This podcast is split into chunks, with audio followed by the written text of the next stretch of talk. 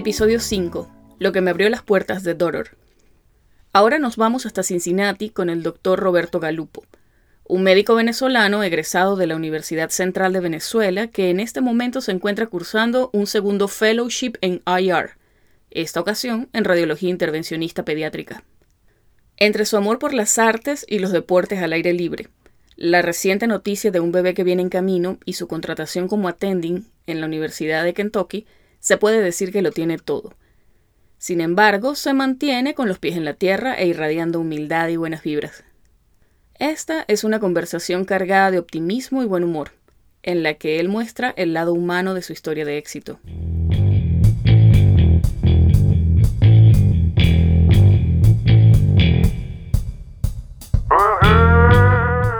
Estás escuchando Pluripotenciales, el podcast de la doctora Sheila Toro.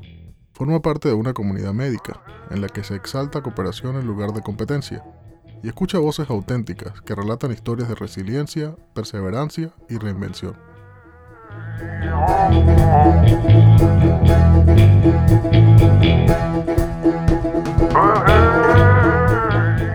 Hola Roberto. Hola Sheila, ¿cómo estás? Bien, ¿y tú cómo estás? Muy, muy, muy bien, gracias. De verdad, muchísimas gracias por estar aquí, porque sé que estás haciendo un sacrificio, yo sé que estás llegando apenas de un viaje, así que de verdad, un millón. No, no, no, muchas gracias por la invitación y de verdad que me parece increíble esta iniciativa que estás tomando y bueno, te deseo lo mejor. Que estamos tomando, porque ese es precisamente el punto. Estuve escuchando un poco del primer podcast y de verdad me pareció súper interesante la idea que tienes. Bueno, gracias. Y gracias por, por permitir que siga. Mira, como dije, vas llegando de unas super vacaciones. Sí. Hay gente que, que, como me dices, o sea, le gustan los centros comerciales, va a parques, va a museos. Tú, como un buen adicto a la adrenalina, te fuiste a hacer snowboarding. Sí, sí. ¿Sabes? Me parece que es siempre bueno tomarse su tiempo para, ¿sabes? Para disfrutar, para alejarte un poco de tu, del estrés cotidiano, ¿sabes? Sobre todo que yo siento que la medicina es algo que es tan demandante. Lo es. Y, ¿sabes? A veces se hace bastante difícil. Y entonces yo siento que esos breaks, de verdad que, que te recargan de energía, ¿sabes? Cada quien tiene su manera de hacerlo y bueno, no sé, a veces yo siento que llego, que llego más cansado de esos viajes que de que, lleno de energía, pero, pero... pero no sé, esa es mi manera de, tú sabes, de drenar y de recargar las pilas. Sí, claro, es genial. O sea, hay gente, a mí me encanta dormir, a ti te gusta poner tu vida en riesgo. Más o menos. Cada así. quien tiene su estilo. Mira, tú tienes múltiples intereses fuera de la medicina. Ajá. Me dijiste que te gusta mucho la fotografía y sé que estás ligado mucho al arte. Ajá. No solo por ti, pues, sino que estás casado con una prima donna. Ajá, con... intereses amorosos. sí, no, no, no. Por ahí te voy a mandar un, un video de ella para que la escuches cantar. Para los que nos escuchan, ella se llama María Daniela Ruiz y la pueden encontrar en, en las redes y, y bueno, oh, sí, ya, canta, ya, yo pedí permiso, canta. yo lo voy a compartir, yo, yo me adelanté. buenísimo, buenísimo. Canta, canta espectacular, de verdad, de verdad. Sí, sí, de Este, verdad. es una de las cosas que hizo que me enamorara de ella. Ay, qué romántico. Sí, sí. Entrando en tema ya, tú tienes años aquí en Estados Unidos. ¿Por qué te decidiste por Estados Unidos? O sea, ¿cómo, cómo, cómo comenzó eso? Habiendo tantas posibilidades, pues. Bueno, muy temprano en, en mi carrera, estando en, en tercer año de medicina, se presentó la oportunidad de venir a hacer un clerkship aquí en Nueva York. Y entonces, como siempre tenía el interés, ¿sabes? además la fama que, que tiene el, ¿sabes? la educación de aquí, de los médicos de aquí. Entonces, en ese momento, de manera de uno, poder planear a futuro, ¿sabes? No te puedes lanzar al abismo sin saber lo que te espera. Entonces yo dije, bueno, vamos a ir a ver qué tal. Y pasé seis semanas en una rotación de burn surgery, o sea, de cirugía de quemadura. En Y te lo juro caumatología. que fue, sí, no, fue genial. Como que uno tenía capaz un concepto muy distinto de, de las cosas que se hacían en Venezuela y, y uno tenía más o menos una idea de cómo era aquí, pero claro, cuando llegas te das cuenta que es un choque que no solo es cultural, sino que es desafiante, ¿no? ¿Sabes? Todo es distinto, ¿sabes? La manera de hablar, la manera de hacer las cosas, todo el historial médico en computadoras, ya de por sí, yo digo que eso es una parte que es bien difícil, ¿no? Porque cuando llegas y todo el mundo pasa por esta, por esta fase que, que empieza su residencia y entonces tienes que, que hacer una historia médica y tienes que poner órdenes en la computadora. Y bueno, uno siempre está como perdido las primeras semanas en la residencia, te lo juro que es un desastre. Sí, bueno, eh, el choque con la tecnología. sí, no, te lo juro, eh, eso yo creo que es una desventaja cuando uno llega de afuera al principio que uno sabe, es un sistema completamente distinto. Uno extraña el papelero, pues. Exactamente. Y bueno, entonces, ¿sabes? Una vez que hice esa rotación, terminé mi carrera en Venezuela, yo hice mi rural porque, ¿sabes? El plan inicial era venir, entrenar y volver.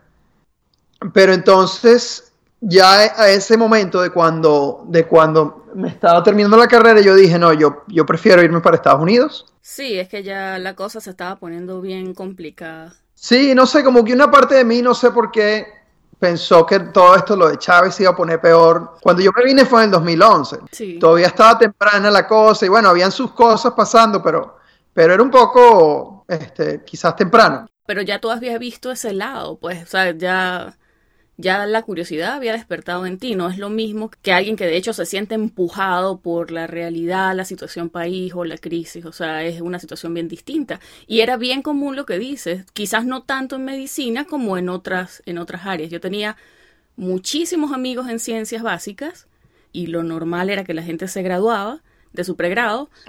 Comenzaba quizás, no sé, para la, tesis de, pregrado a hacer relaciones interinstitucionales con otras universidades fuera del país, de donde eran, no sé, donde habían estudiado sus mentores, por ejemplo. Y se iban a hacer, digamos, una maestría, se iban a hacer un doctorado, era como lo común, y ya luego se regresaban a Venezuela y se iban por, no sé, industria privada o se quedaban estudiando, enseñando en la universidad. Eso era lo común. Sin embargo, medicina quizás no tanto porque está, sabes, el reto de tener que presentar exámenes de reválida, tener que sacar licencia, es más complicado desde el punto de vista legal quizás. Pero igual, o sea, era costumbre, era bien común que Venezuela nutriera de alguna manera a sus profesionales en el exterior y los hiciera regresar. Y esa es básicamente La, sí, la, la, base de las becas aquellas de Fundayacucho, ¿te acuerdas? Claro, claro, claro que sí. Y era súper normal, o sea, invertía en la gente, en la educación de, la, de sus profesionales. Bueno, tú sabes, parte de mí todavía tiene la esperanza de, que las cosas mejoren y no sé, te lo juro que no hay nada como, como la casa de uno, no hay nada como, por lo menos me encanta mi ciudad. Aquí muchas veces hablando con mi esposa de dónde vamos a terminar, ¿sabes? Aquí en Estados Unidos, a dónde ir. Muchas veces es difícil como que elegir una ciudad porque siento que, no sé, no es el mismo feeling que uno tiene cuando uno estaba ya en, por lo menos en Caracas o en o inclusive en Margarita. Sí, claro. Pero sabes, de todos modos súper agradecido con este país y, con su gente. Tengo muchos amigos aquí y de verdad que las oportunidades aquí han sido eh, insuperables. De verdad me alegra. Y que pienses también que, bueno, que si las cosas se dan, o sea, es que es verdad, es básicamente es capital humano que está creciendo, que está ganando intereses afuera y de verdad la situación mejora. Y no solamente está el hecho de volver, o sea, estaba hablando, por ejemplo, con Verónica, que ella es una residente de cirugía que está en New York, y ella me decía que ella quisiera implementar de alguna manera planes de ayuda, y los hay, colaboración internacional entre países, yo recuerdo, hay, hay uno que se llama WoGo, es W-O-G-O, y son traumatólogas, son, cirujanas ortopédicas que tienen ciertos programas y ayudan a servir países que están bueno, en situaciones difíciles. En situaciones. Sí. Venezuela no, quizás por cuestiones de inseguridad y bueno, imagínate esta gente llevando un montón de materiales allá. Pero sí hay, sí hacen misiones a otros países. Sé que van a Bolivia, sé que van a países del Medio Oriente y hacen jornadas y operan pacientes, ponen prótesis, le cambian la vida a la gente y no se establecen allá, pero pueden ayudar. Y me estaba diciendo ella que ella conoce mucha gente que ha arrancado programas de ese estilo y que ella quisiera hacer algo así eh, a futuro. No, sí, o sea, eso está, eh, está, es bastante tendencia que ahora los programas de residencia ofrezcan como que un pathway que sea de aquí le dicen outreach. Okay. Entonces hay programas que tienen este pathway, tienen consorcios con otros países, otras instituciones y van y ayudan. De hecho, también hay una sociedad que se llama RAD Aid, que es de, que sabes, como que de radiología y ayuda. Okay. Entonces, eso también tienen asociaciones en diferentes países y entonces por lo menos donde yo me formé en University of Kentucky tenían una relación con Kazajstán. Oh. Y entonces los faculty iban hasta, hasta Kazajstán a dar charlas de radiología, ayudar a desarrollar como un programa de ultrasonido para hacer eh, intervenciones, ¿sabes? Tipo biopsias, cosas mínimamente invasivas. Uh -huh. Y entonces, ¿sabes? Muchos programas están ofreciendo ahora ese, ese camino de poder ayudar. Y entonces, Genial. te lo juro que a mí me parece una oportunidad que es bastante positiva. Inclusive dentro de las sociedades, de las especialidades, por lo menos dentro de la sociedad de intervencionismo Uh -huh. eh, radiológico, hay también este mismo comité que hace estas actividades de outreach, de tratar de generar interés en intervencionismo en los otros países, tratar de, de ayudar a desarrollar programas de intervencionismo y etcétera. También está la sociedad, de hecho, la Sociedad Iberoamericana de Intervencionismo, que también es parte de todo esto, que ellos anualmente tienen un congreso y bueno, también se habla de todo este tipo de actividades y eso. Sí, y me imagino que también ellos desarrollarán becas para ayudar a profesionales que están en países, bueno, de- de- en desventaja a venir y formarse acá. Porque, Sí, sí las hay. porque eso que tú me estás diciendo es algo súper académico, o sea, no es de hecho ir a, a tratar al paciente, sino es ayudar a formar a los profesionales que están ahí. No, sin duda, sin duda. También donde dice el fellowship, ellos reciben con brazos abiertos a gente que viene a, a hacer investigación con ellos. Eso fue en Daughter, en, en- en Oregon. Y también reciben, por lo menos cuando yo, yo estuve haciendo mi fellowship, tenían a un radiólogo de Nigeria que estaba entrenándose aquí para volver allá como, como intervencionista. Qué genial. Hablando de fellowship de tu carrera, Ok, Yo sé que tú hiciste en la Universidad de Kentucky un año como Research Fellow en el Departamento de Cirugía y Trasplante Patobiliar. ok. Yo asumo que lo hiciste precisamente con miras a que eso te hiciera mejor candidato para aplicar a- al match de posgrados. ¿Qué tipo de trabajo se hacía ahí? ¿Tú ya tenías experiencia en investigación? ¿Fue la primera vez? O sea, échame más o menos el cuento. Mira, de verdad que la experiencia o esa oportunidad de haber podido hacer investigación en la Universidad de Kentucky fue muy, muy positiva, ¿no? Y sobre todo a la hora de aplicar para el match, que no solamente toman en cuenta las notas de los steps, uno como extranjero tiene que tratar de, de- de sacar las mejores notas posibles. Sí, sí. Pero además de eso, ellos buscan que tú tengas un buen currículum, que brindes algo más que meramente unas notas. Yo creo que vale la pena explicarle a las personas que no están en Estados Unidos qué es el match. Ajá. O sea, el match es un proceso anual a través del cual los posgrados reciben a los residentes. O sea, los residentes aplican al match. Y es básicamente el, el que gestiona quién va para qué posgrado. Y en calidad de qué, el tipo de posiciones que hay disponibles y los, versus los candidatos. Entonces, claro, la persona necesita ciertos requisitos mínimos. Ya yo lo dije en la entrevista con, con Verónica, necesita tener su certificación del ECFMG, para lo que necesita haber presentado Step 1, Step 2 CK, Step 2 CS. Eso es lo mínimo necesario. Pero lo que Roberto está diciendo, y, y muchas personas lo hacemos, yo también pasé por investigación, es tratar de buscar otras experiencias extras para fortalecer tu currículum, para ser el mejor candidato posible, porque lo que tú dices, o sea, como extranjero uno no solamente necesita pasar los exámenes, necesitas pasar los exámenes con muy buena nota, o sea, de alguna manera brillar para ser un buen candidato. Claro. Porque contratar a un extranjero es trabajo extra, es tener que pagar diligencias de visa, es tener que hacer un esfuerzo extra que no hacen con los americanos. Entonces, digamos que tiene uno que justificar. Sí, uno tiene, uno tiene que justificarlo y uno tiene como que desenvolverse con facilidad, uno tiene que traer algo al equipo que quizás tomando a alguien de aquí no lo, no lo tenga, ¿sabes? Yo siento que tienes que, que ser como que muy well-rounded, ¿sabes? Que tengas. Muy bien tengas redondito. muy bien redondito, exacto. Y, Sorry, ¿sabes? Porque chiste. ellos toman, no, no, no, tranquila, este, ¿sabes? Porque ellos toman en cuenta todo, ¿sabes? A la hora de, de escribir una carta, no es lo mismo alguien que es muy trabajador y que tiene eh, excelentes notas, que una persona que tiene, o sea, es muy trabajador, excelentes notas, y encima tiene una personalidad, tiene un carisma, tiene unas ganas de trabajar en equipo, una persona versátil, que se lleve bien con todos, que no tenga, eh, eh, ¿sabes?, ningún tipo de, ¿sabes? Porque esas personas que son a veces negativas, que, que, que, ¿sabes? A veces se sienten que pueden ser inconvenientes, entonces como que no las toman tanto en cuenta como alguien que puede brindar más que solo eh, su experiencia. Y mira, ¿qué tipo de trabajo hacías tú ahí en investigación?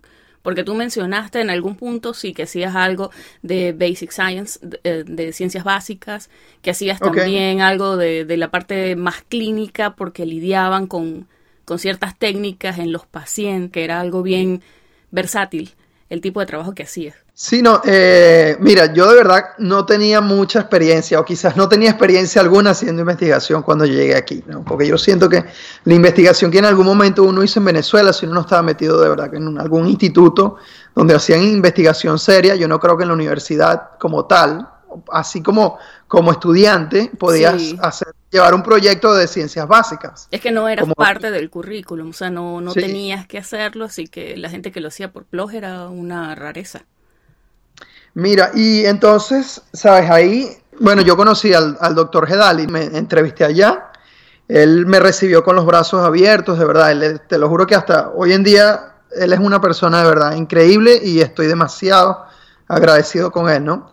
Yo de verdad confié plenamente en que cuando yo me entrevisté con él, que, ¿sabes? Era el camino para tomar para ir al match, ¿no? Porque en esa oportunidad yo estaba, o me iba a hacer investigación a Kentucky o, o hacía un observership o un clerkship en Miami. Pero entonces yo dije, no, vamos a, vámonos para Kentucky, ¿sabes? Inclusive fue un poco de choque cultural cuando llegué a, Lexington, completamente inesperado. Y bueno, él estaba, uno de sus, sus intereses principales es el carcinoma hepatocelular, en inglés le dicen el, el HCC. Y entonces, de hecho, fue durante la investigación con él que yo descubrí esa pasión por el intervencionismo, porque yo cuando inicialmente llegué aquí, mi meta era ser cirujano. Estando con él, haciendo investigación en HCC, fue que descubrí eh, el intervencionismo. Entonces, mira, nosotros estábamos haciendo de todo un poco. Estábamos haciendo experimentos con células madres hepáticas. Entonces, oh. como que, eh, sí, te lo juro. Entonces, Qué genial. inducíamos tumores en ratones y después buscábamos la manera de, de tratarlos. Y también fue por ahí, eh, exactamente por ahí fue el camino para descubrir el intervencionismo. Por lo menos una de las cosas que para tratar carcinoma hepatocelular es con resección quirúrgica o con trasplante. Esto depende de los criterios de Milán. Pero entonces las personas que no entran en el criterio quirúrgico, la única manera es a través o quimioterapia o de intervencionismo. Y entonces en intervencionismo por lo menos está la quimioembolización, este procedimiento que se cateteriza la arteria femoral y llevas el catéter a la arteria hepática y consigues el tumor hepático y ahí es donde pones la quimioterapia. O sea, básicamente vas hasta donde está y lo, le pones un spray encima de quimio. Claro, no, entonces por lo menos imagínate una señora de 70, 80 años que quizás no, sea un, candidato quirúrgico y tiene un tumor de, no sé, 5 o 6 centímetros. Entonces esto por lo menos representa una, una vía, ¿sabes? Para alargar o, mejorar su outcome. Este, sí, sí, su, su, calidad de vida. Y me imagino que lidiar con efectos adversos debe ser mínimo porque usarás dosis más pequeñas, es algo mucho más... Exacto. Targeted, no sé. Es más como más conciso a... Y, y la medicina hoy en día todo está como orientado a lo mínimamente invasivo, a, lo, a la medicina molecular, ¿sabes? Como que tener un target que sea una señal celular, todo ese tipo de cosas que es súper interesante. Y algo que toma muy en cuenta aquí, que a mí me parece una diferencia con Venezuela, es que toman muy, muy en consideración los efectos adversos que el tratamiento pueda tener. Y evitan, en la medida que se pueda, hacer un tratamiento si va a tener efectos no deseados. Claro, ¿no? Y también tienes que tomar en cuenta que estas personas normalmente son personas que están comprando tiempo, ¿no? Más que todo. Entonces, como que, y eso es una manera de, ganar.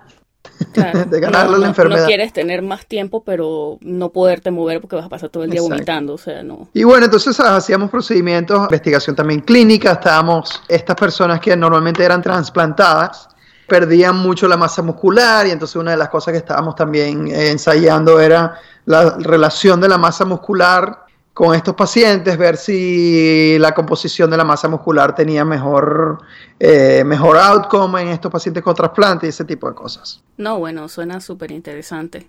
Y aparte te dio la base porque ahí me imagino que hiciste tus conexiones, conociste mucha gente dentro del hospital, porque justo ahí en la Universidad de Kentucky fue que hiciste tu año de internado rotatorio en cirugía.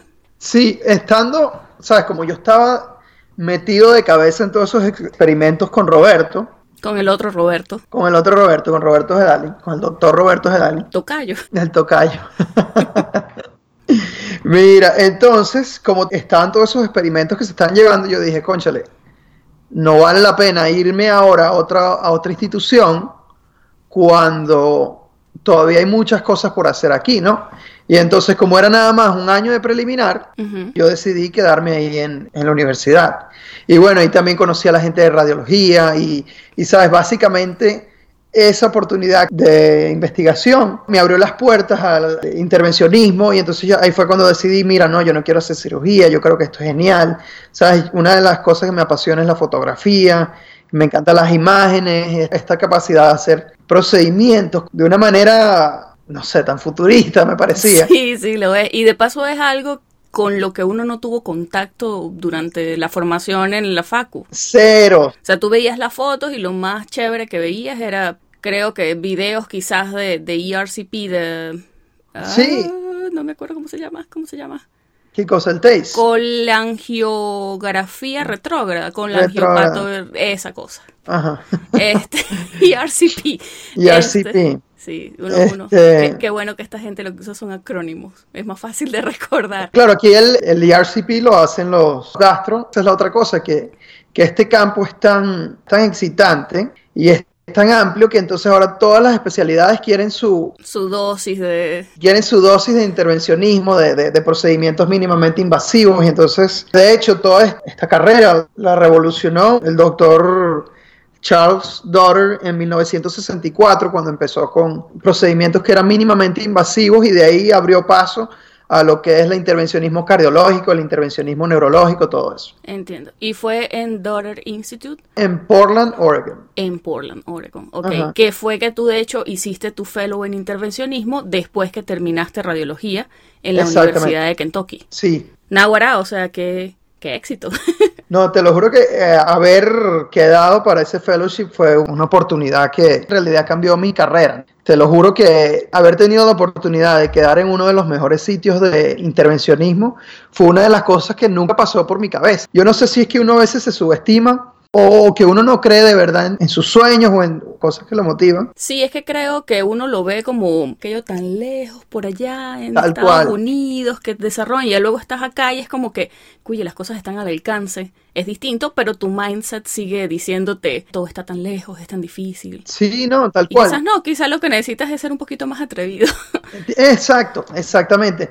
Porque te lo juro, cuando yo me entrevisté ahí, que esa fue de hecho mi primera entrevista del fellowship, uno tiene que entrevistarse en, varios sitios y tal para que uno, ¿sabes? Como que elija cuál te gusta, no sé qué, también porque ahora hay ahora también un match. Ok. Mi primera entrevista fue ahí y te lo juro que yo fui, y, pero fue más que todo como que Roberto, este, ¿sabes? Ve y nada, sé tú mismo disfruta tu entrevista aquí porque de verdad Para que, lo vivas y le cuentes a tus nietos, mira, este, yo, yo me entrevisté allá. Ajá, tal cual, tal cual, así como que, no sé, me entrevisté en Harvard, una cosa así, este, pero... O mi sueño en la NASA. Y entonces, yo fui, me entrevisté, me fue genial, la entrevista fue, fue increíble. El director allá, el Dr. Kaufman, que el tipo es un excelente intervencionista, a él le encanta hacer pasta. Ok. Entonces, mi entrevista con él, él me preguntó, mira Roberto, ¿qué harina usa tu familia para hacer pasta? esa, fue la esa fue su primera pregunta de, entrevista. Bueno, ¿y cuál es la respuesta? Dame datos, porque a mí me gusta cocinar. Mira, nada, yo le dije, mira, mi, mi, familia en realidad usa la harina a todo propósito. Ajá. ¿Sabes? Hay diferentes harinas, tipo, hay este, harinas de, de semolina y también combinan las harinas con otras cosas para darle sabor a la pasta. ¿Sabes? Pero yo jamás me imaginé eso. Nota para quienes tengan entrevistas pendientes, o sea, revisar qué tipo de harina se usa para la pasta. Claro, mira, mira, all purpose. no, sabes que yo estoy tratando de recordar para qué fue que yo mandé a mi esposo a comprar harina y me llegó como con tres distintos paquetes porque no sabía cuál comprar. Y era la primera vez que de hecho yo compraba harina de trigo en Estados Unidos, porque no, no me cae muy bien, entonces le evito. Y yo tampoco sabía cuál harina usar. Al final me fui por esa, por todo, eh, todo uso. Esa, misma, mira, esa, harina me abrió las puertas allá en Dor. Voy a poner una en la cocina como recordatorio. Mira, no, y encima hablando con él, yo dije, yo de verdad quisiera quedar aquí. ¿Sabes? Porque además él fue tan espontáneo, tan... Buena vibra. Súper buena vibra. Pero igual, cuando terminó la entrevista, que me regresé, yo así como yo pensaba que iba a ser demasiado difícil quedar ahí, ¿no? Yo seguí adelante, pero llegó la oportunidad y me llamaron. ¿Y cómo celebraste? Ah, bueno, o sea, te lo juro que la felicidad no cabía en ese momento en mí. Yo estaba demasiado contento de que me habían llamado de ahí. Yo no me lo podía creer. Genial. Y entonces, claro, está toda la parte histórica de, del intervencionismo se desarrolló ahí, en cierto, bueno, no todo, pero, pero en cierta parte se, se desarrolló ahí. De hecho, ellos tienen como un museíto donde está la parte del, del instituto, donde estaba el taller del doctor Daughter, donde él hacía sus, ¿sabes? sus catéteres, sus, sus guías, ¿Sabes? En ese momento estaban revolucionando todo. Si la guía no le servía, entonces él bajaba un momento, le cambiaba la forma de la guía, volvía a subirlo, volvía a probar. En ese momento no existían todas esas regulaciones que hay hoy en día, ¿no? Entonces le permitió a toda esta gente desarrollar el campo demasiado rápido. Sí, entiendo. Volviendo un poquito a la parte del match, tú mencionaste que para hacer intervencionismo radiológico tienes que pasar otra vez por el match, o sea que tú pasaste por el match tres veces. O sea, tú haces el match para el fellowship. No todos los fellowships tienen match. Ok. Solo algunos. Y también depende de la especialidad. Pero aparentemente la vía general es que ahora todos los fellowships tengan, por lo menos en radiología, tengan match. Es el mismo proceso. Vas, te entrevistas en todos los sitios y luego en, el programa pones tu preferencia de, qué sitios quieres ir. Y si, si haces match, haces match y bueno, es el mismo principio. Algo que llamó mi atención cuando estaba haciendo mi investigación pre-entrevista es lo cercano que tú pareces ser con tus compañeros residentes. O sea, de hecho, habían fotos en Twitter de I miss you so much, guys. y yo dije, oye, qué chévere, porque bien avanzado en la carrera, incluso se nota que la dinámica del grupo era genial. Sí, no, la dinámica demasiado agradecido de, haber podido compartir con ellos el fellowship, porque quizás un año después o un, año antes hubiera sido completamente distinto, ¿no? O sea, yo siento que, que nosotros éramos tan distintos y con personalidades tan distintas y también de background, porque de cada uno de los continentes había alguien, ¿no?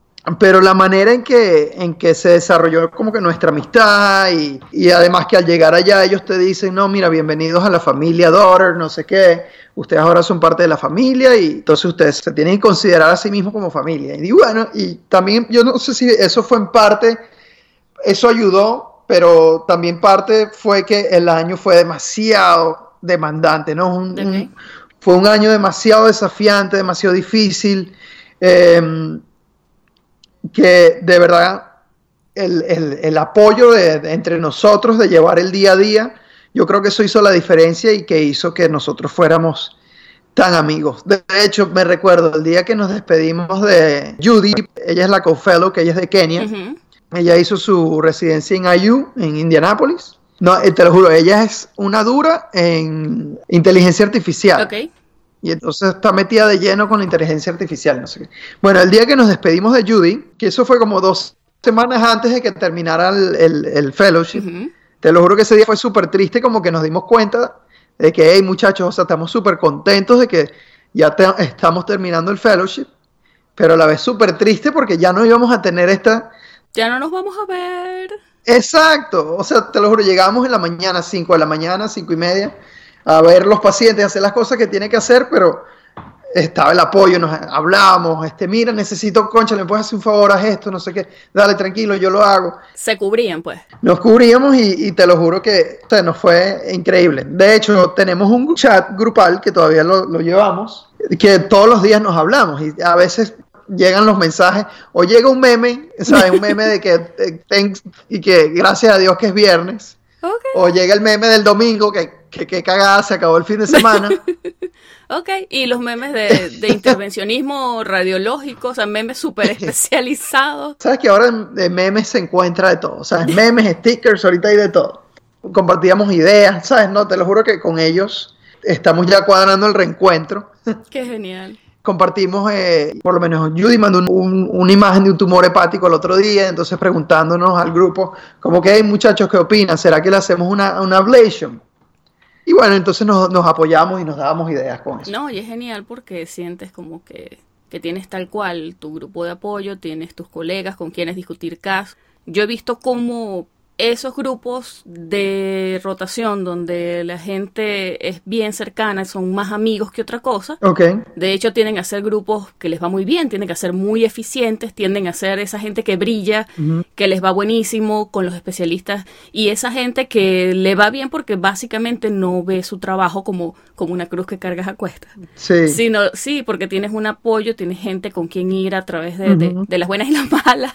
Suena muy cliché, pero es genial. Cierto, es verdad. Eso te hace, te cambia la experiencia 100%. Sí. ¿Y cómo rompiste tú esa brecha sociocultural?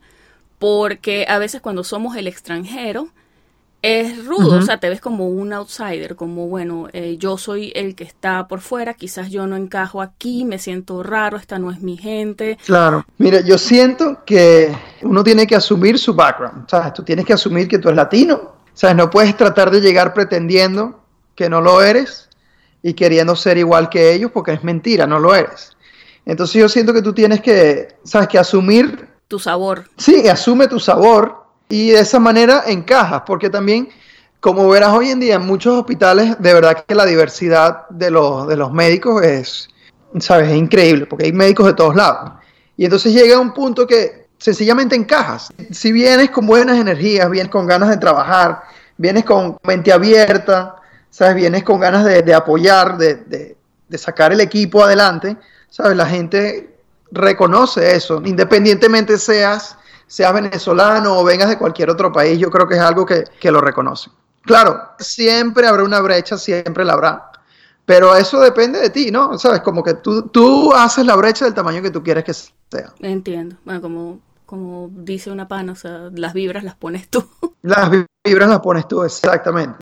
Ya pasó ese año de fellow, ya extrañas a tus compañeros, pero ahorita estás en Cincinnati haciendo IR, pero en poblaciones pediátricas. Ajá. ¿Por qué te fuiste por ese segundo fellow? Bueno, eh, no sé si es que una parte de mí tiene miedo ser attending. No, mentira. ¿Sabes? Pasa muchísimo que, que como intervencionista le tienen miedo a los procedimientos en los niños y en los bebés.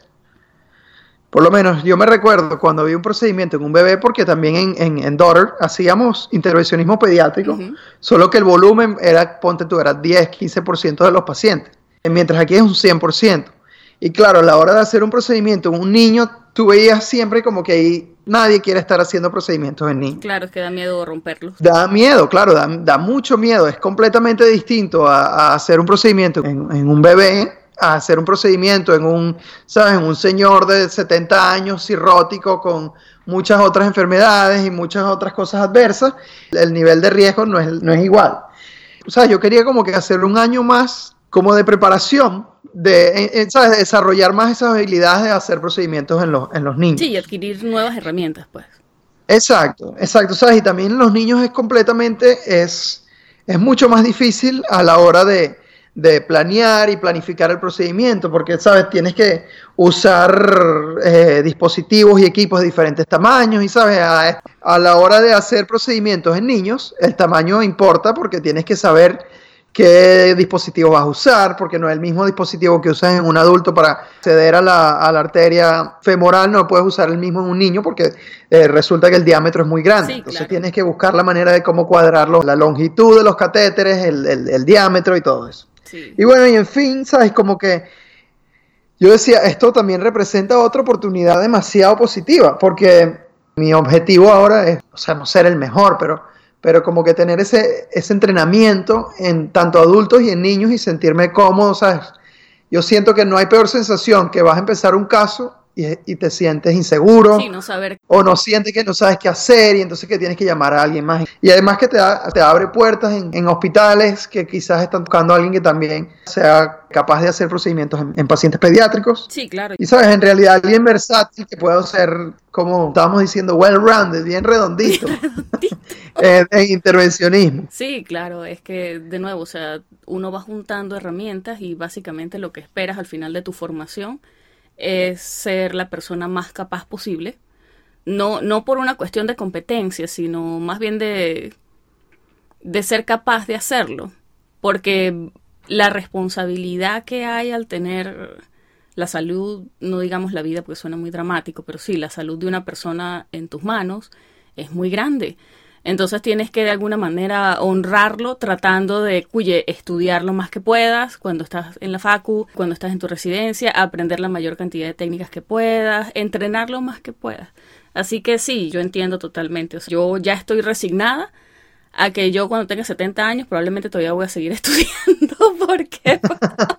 Pero es que mira, el estudio, el estudio no termina. Uno quizás muy inocentemente uno, uno pensaba que que una vez que uno llega a ser attending, sabes, como que uno ya deja de estudiar, es mentira. Como que todos los días hay algo nuevo. Sí, sobre todos los días hay algo que se está desarrollando, ¿sabes? Todos, todos los días las cosas cambian. Claro. Hace dos años hacían esto de esta manera, pero ahora este año lo hacen distinto. Entonces yo siento que en medicina, ¿sabes? La medicina siempre avanza y el estudio nunca termina. Entonces es algo que uno tiene que estar comprometido con eso y... Y resignado. Y resignado con eso también. Sí, bueno, es que comprometido suena más bonito. Suena mejor. Pero bueno, en conclusión, aunque el estudio no termina, tú igual estás ya finalizando tu formación. Ya, ya. ya estoy contando las semanas. Oh. Eh, ¿Qué, es lo siguiente? Bueno, lo, lo, lo, que viene para mí, empezando por, por mayo, que me llega un bebé. Oh, sí, tuve felicitaciones, por cierto, de nuevo. gracias, gracias, gracias. Esa vez voy a ser papá, yo siento que eso me va a cambiar completamente, va a cambiar mi vida completamente. Y tus prioridades, porque en Aguara, o sea, de nivel de responsabilidad, chamo, mi, mi, respeto. Sí, mira, antes estaba pendiente de qué kite me iba a comprar, que, a dónde vamos a ir a hacer snowboard, qué, qué, tabla, no sé qué.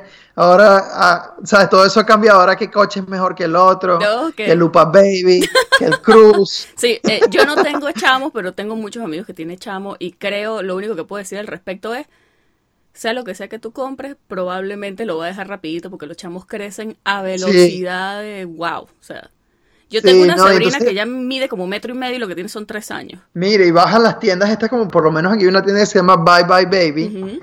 Y te lo juro que es overwhelming la cantidad de cosas que hay para bebés. Te lo juro que uno va para allá y me da dolor de cabeza. Y el nivel de fiebre, me imagino, porque las cosas de bebés son, son chiquititas y cuchis. Sí, no, no, no, de verdad estamos muy ansiosos de, la llegada, estamos muy contentos. Ahí bueno, entonces, ¿qué se viene después? Bueno, firmé con la Universidad de Kentucky para volver como faculty allá. Felicidades, felicidades dobles. Gracias, gracias, gracias. en parte es la oportunidad de, de back. Esa gente me ayudó muchísimo, me hizo ser la persona, el profesional que soy ahora. También por otro lado necesito un waiver y entonces mira, fue como un win-win Claro, que, que, puedas hacer eso. Exacto, entonces para las que nos escuchan, un waiver es un requisito que necesitas como individuo con una J, J1. ¿Qué tipo de visa? exacto, con una visa J. La J1 establece que una vez que tú termines tu entrenamiento, tienes que regresar a tu país por, dos años. Y una manera de waive esta, regla es que hagas el, el waiver, que es trabajar en una área que se considere underserved, o sea, no necesariamente rural. Sí, que no haya mucho médico, pues que necesite la población que necesiten más médicos. Porque también eso tiene como que su, sus variabilidades, en el sentido de que hay un waiver flex, que entonces puedes trabajar en un sitio que no es considerado underserved, pero se considera que estás atendiendo a personas que vienen de sitios que son underserved, y entonces, ¿sabes? Todo eso tiene sus diferentes sus diferentes reglas, pero en fin, este, vamos para vamos para la Universidad de Kentucky como, como attending. Ahora, o sea, e, es como, como que te dejen hacer, que fue, yo considero que esa fue mi, mi, mi, buena suerte cuando me tocó hacer rural, que me dejaran hacer la rural en un hospital de esos de guerra y fuera un año. O sea, eso fue algo así, o sea, yo me lo imagino de esa manera, porque vas a poder ser attending en una universidad, o sea, que el beneficio desde el punto de vista académico y bueno, para tu currículum es buenísimo y sin embargo puedes también hacer el waiver, así que no tienes la limitación de que quizás te tengas que ir a otro lado y poner de alguna manera en pausa tu, tu vida académica, porque noto que a ti de hecho te gusta estar súper ligado a la academia. ¿Sabes? Tener la oportunidad de enseñar a los residentes y todo eso, yo siento que es súper buena vibra y yo me lo disfruto mucho. Sí, sí, es un privilegio porque puedes hacer una diferencia real. Real. Este, y, bueno, Lexington es, una ciudad encantadora, es súper linda. El hospital es una nave. Este, no, no lo pongo en duda. El estilo de vida que tienes allá es, es superior. Sí, es que incluso los hospitales pequeñitos, por así decirlo, acá son una nota. Porque el acceso, bueno, digamos, quizás la cantidad de plata que mueven los hospitales, este, hace que los hospitales crezcan y a pesar, o sea, independientemente del tamaño, la tecnología esté, los recursos estén, y es algo ligado a una universidad, o sea, que no es trivial. Yo no conozco Kentucky, o sea, yo lo único que sé de Kentucky es que, bueno... Kentucky Fried Chicken. Exacto. no, no, no, de verdad que tiene su encanto Yo reconozco mi ignorancia. No, no, no tiene claro, y aparte yo vi las fotos y, y lo que tú me comentaste cuando conversamos antes acerca de, todas estas actividades al aire libre que puedes hacer, hay lagos cerca, o sea, es algo lindo. Es muy, muy lindo. Viste, te gustó, cuadra contigo. Bueno, suena como un muy buen plan y como un muy buen lugar para tener a tu nene. Y ya luego lo montarás en una tabla también para... Ya, ese, mira, apenas se pueda montar en una tabla, lo monto. Hola, monto. Genial sobre todo la monta. Tienes que enseñarla. Yo una vez intenté montarme una patineta y yo creo que me fracturé el coxis. En serio, no puede ser. sí, pues bastante probable. yo, soy un poquito torpe con ese tipo de cosas. Mira, está, no sé si has visto Chloe Kim, que fue la medallista olímpica de snowboard. Es una. Oh. ¿Sabes? Tiene que ser 19 años y se ganó. Y se ganó oro. O sea, mira. Qué cool. Imagínate tu nene. Imagínate tu nene yendo para las Olimpiadas. No, mentira. Oh. No, bueno, yo estoy tratando de convencer a mi sobrina. Ella tiene tres años, pero yo quiero que ella sea astronauta. Ah. La primera astronauta presidente. Entonces, claro, tengo todas estas cosas ah, ah. en la cabeza, de preocupaciones, porque es muy coqueta. Claro. Y se pone un vestido y se mira en el espejo y dice, ay, linda. Y yo digo, linda e inteligente. Entonces, la voy a traumatizar. Te digo, tres añitos aparte, pero bueno. Ya, ya, ya echaré a perder a mis propios hijos si algún día los tengo. Este. No, de verdad que la sensación, la sensación es otra, es increíble, ¿sabes? Como que es eso, como que te cambian las prioridades. Pero bueno.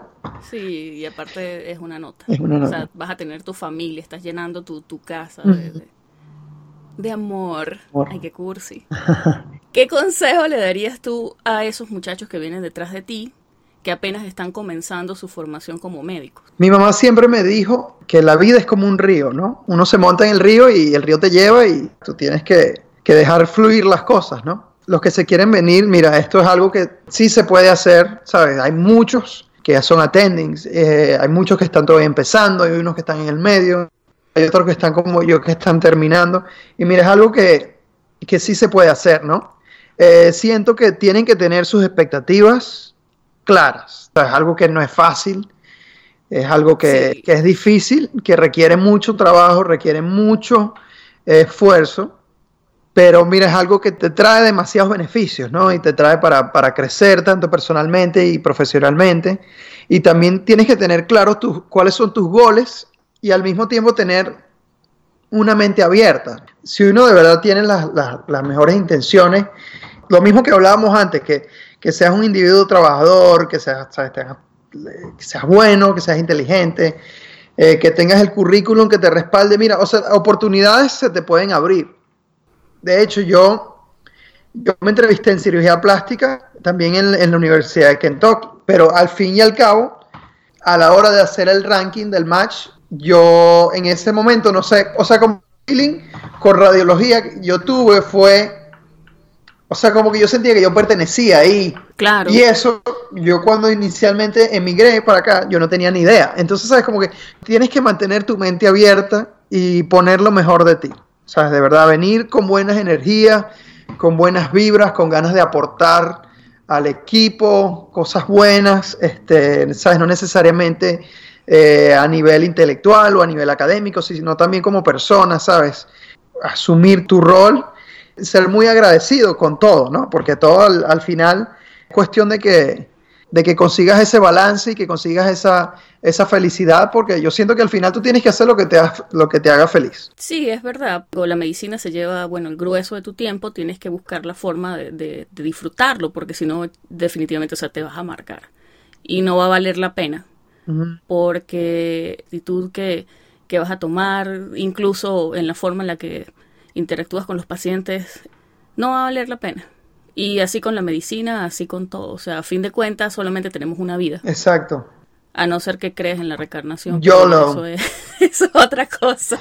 Sí, yo tampoco. Ah, ah, no, no, yo estaba diciendo YOLO, YOLO, ¿sabes? You only live once. Ah, YOLO. Ok, yo entendí YOLO. Bueno.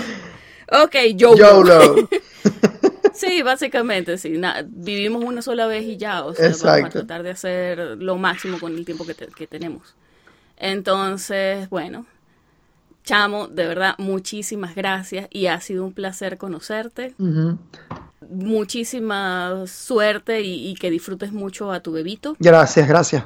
Me le das saludos a tu esposa, que también ha sido un amor. Sheila, de verdad, muchísimas gracias por, por la invitación. Yo siento que esto es súper positivo en todos los aspectos. Me parece que esto es bastante beneficioso para todos los, sobre todo a todas aquellas personas que están considerando quizás en, en, en emigrar, porque también yo vi que el primer podcast fue con un médico en España, ¿sabes? Como que Sí, Eh, es buenísimo que puedas conectar a toda esta gente. Estoy a la orden para los que estén interesados en radiología, en intervencionismo. No duden en contactarme en las redes sociales y todo eso, ¿sabes? Me pueden contactar para cualquier pregunta, cualquier inquietud, ¿sabes? Si necesitan ayuda, mira, yo siento que a todos aquí los han ayudado de una manera u otra. Siempre ha habido un ángel en el camino que, que ha hecho algo, algo por ti y entonces yo siento que, que uno tiene que, que pagar eso, ¿sabes? Paid forward y, y ayudar cuando tengas la oportunidad de ayudar a alguien, ¿sabes? Si, si esa persona viene, Sí. viene con las ganas de trabajar, eh, viene con las ganas de, de salir adelante, este, nada, se le brinda una mano y así vamos. Así, así llegué yo aquí y yo siento que, que el- mi historia es, es muy similar a la de muchos y yo creo que, que siempre hay que, ¿sabes? Hay que ayudar a los demás. Bueno, Roberto, el, el moro del, del podcast es básicamente eso, o sea, eh, colaboración en lugar de competencia, porque a veces siento que, que la competencia se lleva lo mejor de nosotros. Y cuando estamos así como, como estamos, por ejemplo, nosotros ahorita, eh, regados por todo el mundo, nos aislamos un poco y eso nos pone en desventaja. Hay comunidades que son muy estrechas, que se ayudan mucho entre sí. Me estaba comentando una amiga que, por ejemplo, la comunidad de médicos dominicanos en, en New York es súper fuerte. Ellos se reúnen periódicamente, eh, se echan la mano, se ayudan con, con cosas de, desde eh, migración hasta ayudarse a ofrecerse trabajos, o sea, ¿por qué no podemos nosotros hacer también eso? O sea, ya somos muchos los venezolanos que estamos aquí Ok. y poco a poco nos hemos conocido entre nosotros y bueno, vamos a aprovechar eso, vamos a, a- a tomar las riendas y vamos a armarnos una comunidad. Porque ya la gente está y la disposición está. O sea, eso que tú me dices, que estás totalmente a la orden para ayudar a quien tenga preguntas al respecto. De verdad, muchísimas gracias por eso. Porque es un asset, es súper valioso la experiencia y, y el hecho de que la quieras compartir con los demás. Oye, gracias. Este, nada, por nada. Ya sabes, siempre a la orden. Bueno, y seguimos en contacto. Seguro que sí. Saludos a tu señor. y que tenga feliz noche. Y tú también. Muchas gracias, Sheila. A ti. Chaito. Chao.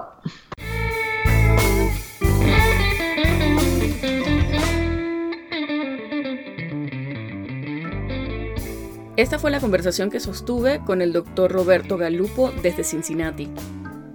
Si te gustó este episodio, compártelo con tus amigos y no olvides que puedes encontrarnos en pluripotenciales.com y las distintas plataformas de streaming. Desde Houston, Texas, en los Estados Unidos, y como siempre deseándoles el mayor de los éxitos, se despide su colega, Sheila Toro.